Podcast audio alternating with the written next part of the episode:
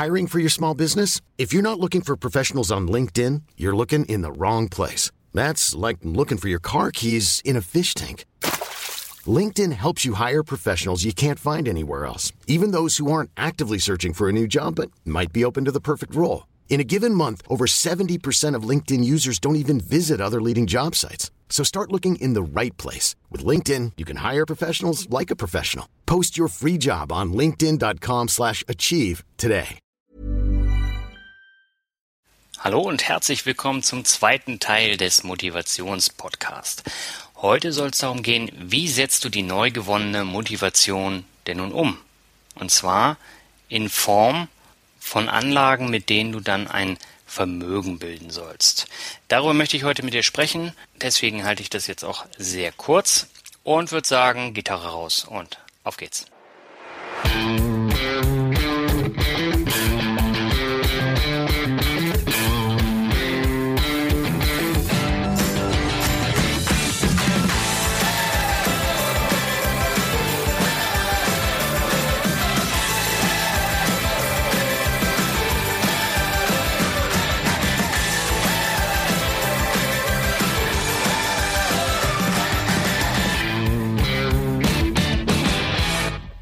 herzlich willkommen zurück zur Episode zum Thema Motivation.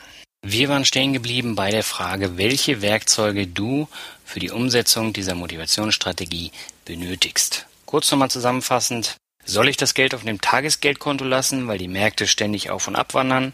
Soll ich in langfristige, vom Staat geförderte und inflexible Produkte über Jahrzehnte investieren? Oder soll ich aktiv in Aktien investieren oder passiv in Indexfonds, sogenannte ETFs? Und um diese Frage geht es heute in dem zweiten Teil des Motivationspodcasts.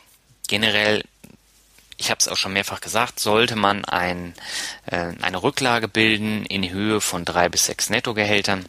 Die äh, hat man da dann immer griffbereit falls das Auto kaputt geht, falls die Heizungsrechnung äh, viel teuer ist, viel teurer ist als gedacht, ähm, falls im Haus was kaputt ist in der Wohnung, dafür sollte man das dann haben. Generell gilt aber, bevor du diese Entscheidung triffst, solltest du dir klar machen, ob du dich um deine Geldanlage kümmern möchtest oder ob du es passiv oder nur mit äh, wenigen Handgriffen im Jahr anlegen möchtest. Fakt ist, wenn du eine vernünftige Rendite haben möchtest, fällt das Tagesgeld weg. Wenn du dich nicht auf Jahrzehnte festlegen möchtest, solltest du auf staatlich geförderte Produkte verzichten, weil du kommst da nicht mehr so einfach raus und ich bin der Meinung, wenn du es dann irgendwann ähm, kündigen möchtest, dann kriegst du ähm, äh, das, das Geld dann nicht mehr und ähm, also die staatliche Förderung. Ähm, ja, und das ist dann immer ein Problem. Deswegen ist es so wichtig, dass man sich vorher überlegt, was man machen möchte. Ähm, natürlich hat es auch Vorteile ähm, mit der staatlichen äh, Förderung. Zum Beispiel, ähm, jetzt mal angenommen, man ist, man ist arbeitslos, und ähm, ist längere Zeit arbeitslos und man bekommt keinen neuen Job.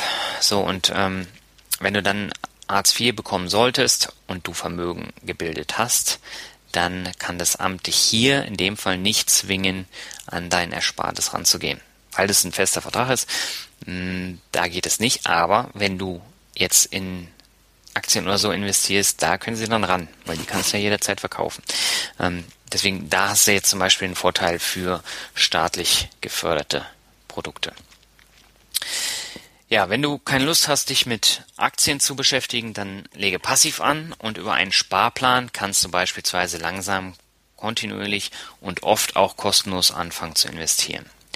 Das heißt, du legst dafür bei der Direktbank deiner Wahl ein Depot an legst einen Sparplan fest und wählst dann die Assets aus, die du besparen möchtest. Also bei der passiven Geldanlage sind das die Indexfonds, also die sogenannten ETFs. Und ähm, je nach Höhe der monatlichen Rate kannst du dich dann für die Anzahl der ETFs entscheiden. Die meisten Sparpläne bei den Direktbanken gehen bei 50 Euro los und bei dieser Summe reicht es zum Besparen beispielsweise eines breit gestreuten ETFs wie dem MSCI World, da sind dann über 1500 Unternehmen drin, enthalten oder dem All Country World Index, sogenannten ACWI, zwischen 2500 und 9000 Unternehmen sind da je nach ähm, Anbieter enthalten. In die Shownotes zu dieser Episode packe ich mal ein paar Links als Infos für dich, wo du dich auch über die beiden ETFs äh, informieren kannst. Ein ETF-Anteil kostet momentan in der Regel unter 50 Euro, sodass du pro Monat jeweils einen Anteil davon kaufen kannst. Das heißt, äh, im Gegensatz zu Aktien, wo du dann wirklich nur einen Wert hast, du hast in der Regel dann auch nur eine Branche, die du dann besparst und wenn es in der Branche irgendein Problem gibt, wie jetzt bei VW, dann sacken alle Aktien in der Branche runter. Und ähm, das vermeidest du eben durch diese breite Streuung im ETF. Das heißt, du hast ganz viele Länder drin in, in so einem MSCI World ETF. Ähm, du hast ganz viele Branchen drin. Und da ist es vollkommen egal, ob VW nun einen Skandal hat oder nicht. Ähm, das macht halt nur ähm, ein bis zwei Prozent aus. Also selbst die Branche äh, an sich macht nicht sonderlich viel aus, weil du alle möglichen anderen Branchen noch drin hast. Und beim All Country World Index, da ist es so, da macht es noch weniger aus, weil ähm, der prozentuale Anteil jetzt von einem Autowert wie VW ist da noch wesentlich geringer. Wenn du monatlich mehr Geld anlegen möchtest, also beispielsweise 100 Euro oder 150 Euro, kannst du entweder mehr Anteile kaufen von dem einen ETF oder du kannst beispielsweise eine Kombi aus MSCI World und MSCI Emerging Markets besparen. Das sind ja die, die Schwellenländer, die Emerging Markets. Dazu gehören dann China, Russland, Indien, Brasilien, äh, aber auch zahlreiche andere äh, Staaten. Die sind aber im Acquis schon drin. Das heißt, ähm, da brauchst du dann keinen zweiten dazu kaufen. Ähm, beim MSCI World ist äh, sind diese Schwellenländerwerte nicht drin und deswegen kann man da so eine Kombi dann machen und es korreliert nicht. Das heißt, du hast im Emerging Markets andere Werte drin als im MSCI World. Ja, und wenn die Märkte jetzt wieder fallen sollten, profitierst, äh, profitierst du dann vom sogenannten Cost-Average-Effekt. Das heißt, du kannst dann mehr Anteile kaufen und profitierst so automatisch, wenn sie wieder steigen. Ähm, Solltest du hingegen dann Geld auf einem Tagesgeldkonto haben und mit dem Kauf von Indexfonds hadern, so solltest du nicht alles auf einmal in ETFs investieren. Lieber alle zwei, drei Monate eine größere Summe investieren, damit du nicht alles auf einem Höhepunkt investierst und danach fallen dann die Märkte und äh, dann sagst du dir, oh Mist, hätte ich mal äh, gewartet. Und von daher nehmen wir mal an, du hättest jetzt 20.000 Euro, dann kannst du die über, über die Quartale verteilen, pro Quartal legst du 5000 Euro an und so ähm, besteht halt viel weniger die Gefahr, dass die Märkte dann crashen und äh, du dann dich hinterher fragst, warum hast du das jetzt gemacht? Und ich bekomme jetzt immer wieder die Frage gestellt, warum sollte ich in etwas investieren, was sich um 20 Prozent verringert hat? So war es jetzt zum Beispiel im August oder September. Und da kamen dann oft Fragen wie Finanzrocker, ist das endlich der Crash? Soll ich alle meine ETFs verkaufen? Wie tief geht's noch runter? Ähm, ja, und das sind Fragen, die ich in den vergangenen Monaten oft gehört habe. Es ist auch die Zeit der ausufernden Investmentpornografie. Das heißt, da kommen dann so Headlines wie sinkt der DAX unter 10.000 oder so viele Milliarden verloren die Superreichen. Hauptsache, die Leser werden zu irgendwelchen Aktionen gezwungen, die völlig unnötig sind. Und ähm, dabei gab es dieselben Überschriften dieses und vergangenes Jahr schon einmal, als der Markt eine Verschnaufpause einlegte. Also gerade diese so viele Milliarden verloren die Superreichen gab es letztes Jahr im Oktober auch. Das wurde dann auch durch diverse Medien gezogen und jetzt wurde es wieder rausgeholt. Mein Gott, die Märkte fallen. Die, die steigen aber auch wieder. Und ähm, da muss man sich so ein bisschen dran gewöhnen. Wichtig ist hier, Diversifikation ist alles. Ich habe beispielsweise im August, September einige tausend Euro verloren. Und vor zwei Jahren hätte mir das echt schlaflose Nächte bereitet, weil ich äh, dann gedacht hätte, boah, mein Geld, mein Geld. Und heute sehe ich das einfach völlig entspannt. Jetzt habe ich auch mehrmals so ein Auf und Ab mitgemacht. Ich habe den, den Börsencrash mitgemacht 2008, 2009. Und ähm, ich habe halt mein Portfolio sehr stark diversifiziert, das heißt aufgeteilt. Ähm, das heißt, während die Märkte in Deutschland und in den USA zweistellig einsackten, hat mein Portfolio nur 6% im August beispielsweise verloren. Und gute Diversifikation entspannt wirklich enorm. Und die Situation im Spätsommer, die eignete sich dann auch ähm, gut, um in Aktien, ETFs oder auch Fonds günstig zu investieren oder dann eben äh, aufzustocken oder zu rebalancen, ähm, wenn man jetzt die ETFs nicht über den Sparplan kauft, sondern eben ähm, einmal pro Quartal. Das Beispiel habe ich ja eben gebracht. Das Thema Rebalancing möchte ich hier nochmal kurz ansprechen. Ähm, betrifft jetzt nicht unbedingt die Leute, die dann einen Sparplan haben, sondern äh, in erster Linie die Leute, die dann ähm, immer in Tranchen kaufen. Da ist es dann so, wenn ich jetzt beispielsweise festlege, ich habe 70% MSCI World und 30% Emerging Markets, das ist das Verhältnis, was ich immer haben möchte. Die Emerging Markets sind wesentlich äh, schwankungsintensiver als jetzt die ähm, Werte der Industriestaaten, die ja im MSCI World drin sind. Wenn ich dieses Verhältnis 70 zu 30 habe und die Märkte steigen und fallen und am Ende des Jahres habe ich dann 50-50, dann muss ich dafür sorgen, dass ich wieder 70 zu 30 herstelle. Das heißt, ich muss 20 Prozent MSCI World in dem Fall nachkaufen, um dann wieder dieses 70 zu 30 Verhältnis äh, zu bekommen. Und wenn die Märkte jetzt gefallen sind, im August äh, war es zum Beispiel so, dass die Emerging Markets Aktien sehr niedrig äh, waren und äh, da war ein guter Zeitpunkt, um dann in diese ETFs zu investieren. Und das ist das sogenannte Market Timing. Und unter Market Timing versteht man eine Anlagestrategie, die versucht, durch die Bestimmung günstiger Zeitpunkte für Ein- und Ausstieg bei einem Wertpapier einen Ertrag zu erzielen. Das bedeutet übersetzt, du steigst ein, wenn die Märkte oder die jeweiligen Aktien fallen und steigst aus, wenn die Märkte oder jeweiligen Aktien auf einem Höchststand sind. Und das ist mitunter eine sehr heftig kritisierte Strategie. Vor allem passive Anleger hauen mit dem Hammer auf die Argumente, die für das Market Timing sprechen. Und mit vielen Argumenten haben die Kritiker auch völlig recht. Nur äh, jetzt in so einem Fall, wenn, wenn das ETF sehr günstig zu haben ist und mein ähm, ursprüngliches Verhältnis hat sich jetzt ordentlich geändert, dann kann ich diesen Zeitpunkt nutzen, um nachzukaufen. Ja, beim Market Timing ist es halt so, dass keiner weiß, ob nun der Tiefpunkt oder der Höchststand erreicht ist. Es kann durchaus auch nochmal 20 oder 30 Prozent nach oben oder nach unten gehen. Aber hier muss jeder für sich äh, selbst dann wissen, wann er ein- oder aussteigt. Und als langfristiger passiver Anleger, da hältst du äh, die ETFs ja in der Regel sehr lange.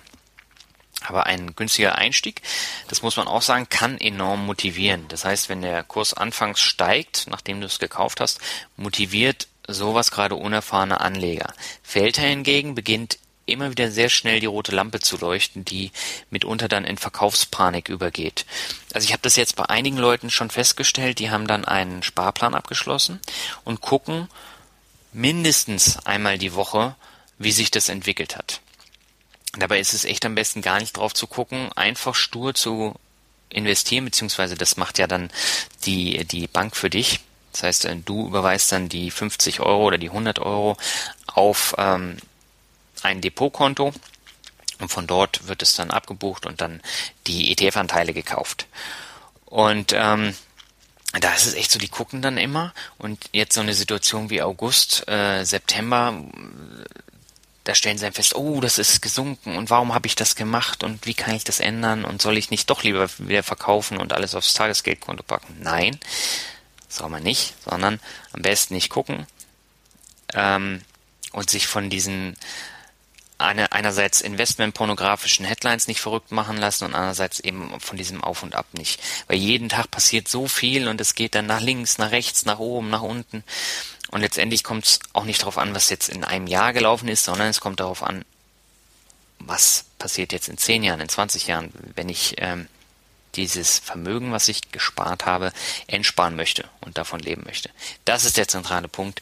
Und ähm, das ist vollkommen egal, wie sich das jetzt in einem Tag, in einer Woche, in einem Monat oder in einem Jahr entwickelt hat, sondern es ist immer das Ziel, langfristig anzulegen.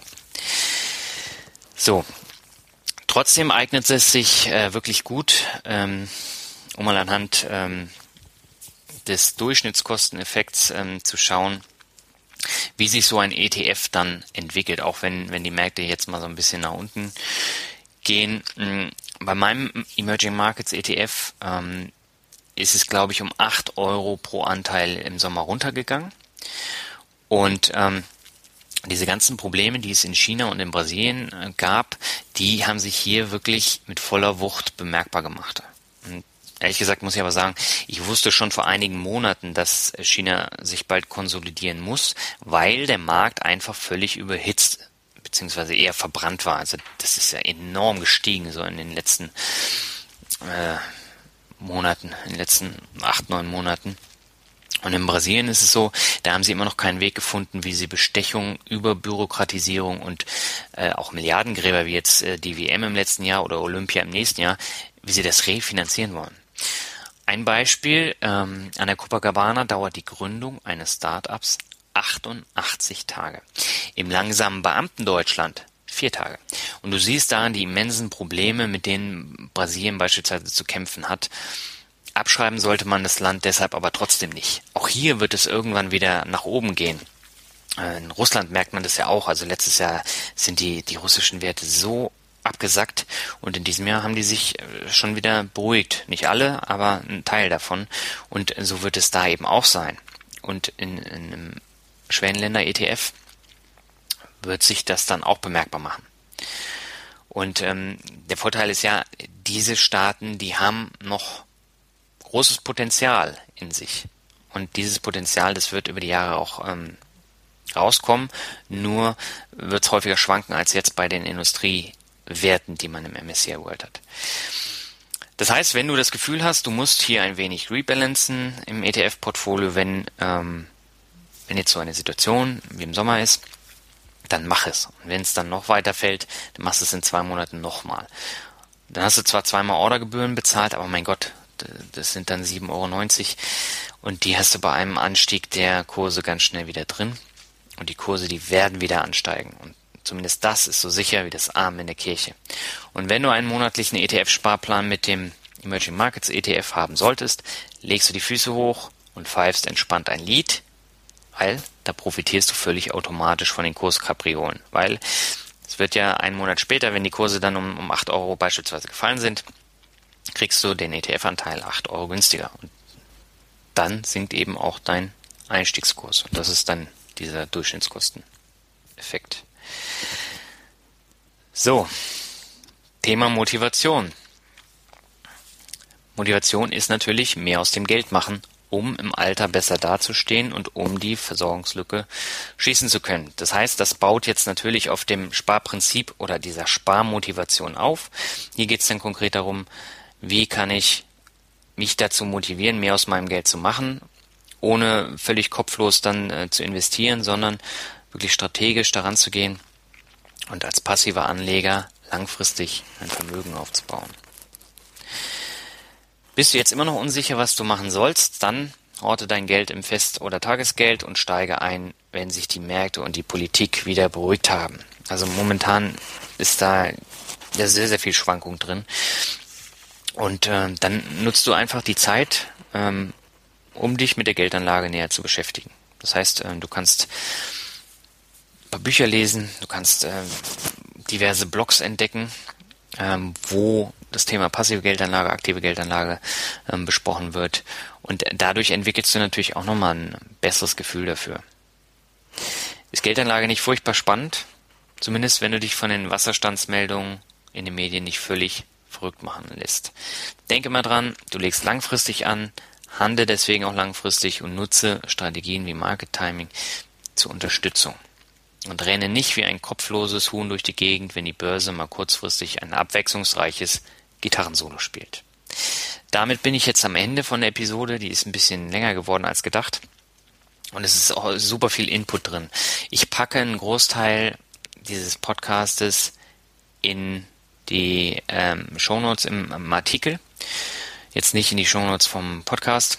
Das heißt, da kannst du dann auch nochmal nachlesen und in Ruhe dann schauen, was habe ich gesagt, was habe ich gemacht, ähm, was meine ich damit. Ich packe auch Links noch in den Artikel, sodass du dich dann darüber hinaus auch nochmal über bestimmte Themen wie eben den äh, All Country World Index, äh, Emerging Markets, was auch immer, ein bisschen mehr auseinandersetzen kannst.